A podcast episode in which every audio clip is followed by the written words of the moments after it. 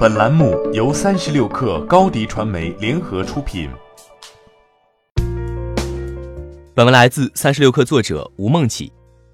亚马逊每次秋季新品发布会上，总会发布一些有趣的硬件吸引眼球，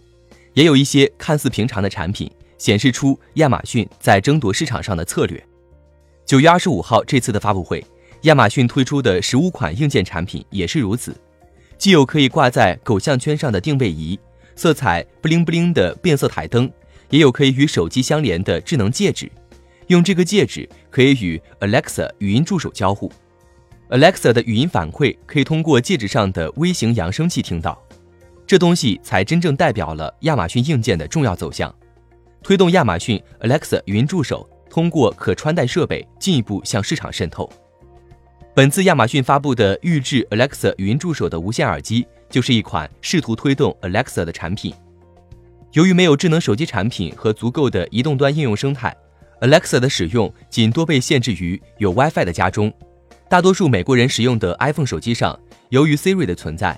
，Alexa App 的启动不够方便。在安卓智能机上，用户往往应用的是谷歌语音助手，Alexa 的功能受限，而谷歌的各种应用服务反应更快。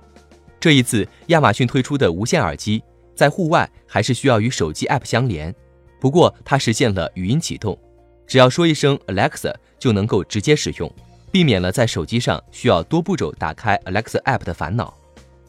Alexa 无线耳机的出现反映出亚马逊正在努力地将它的 Alexa 带出家门，它直接对标苹果的 AirPod、谷歌的 Pixel Buds 等无线产品。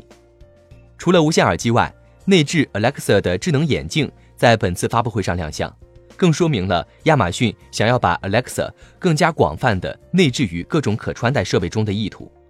作为搭载 Alexa 的主要平台，Echo 智能音箱在本次发布会上多次亮相，针对不同场景，它的产品线得到进一步扩展和细分。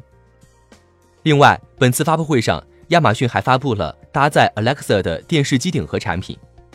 在电视领域。今年由中国华为和 TCL 推出的智慧屏，试图以此来替代智能音箱系统作为智能家居入口。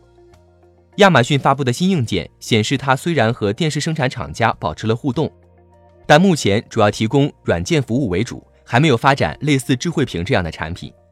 亚马逊更在意的是在市场上争夺入口，而不是通过改变入口的方式来占据市场优势。欢迎添加 baby 三十六克 b a b y 三六 k r 加入克星学院，每周一封独家商业内参，终身加入学习社群，聊风口谈创业，和上万课友一起成长进化。高迪传媒，我们制造影响力。商务合作，请关注新浪微博高迪传媒。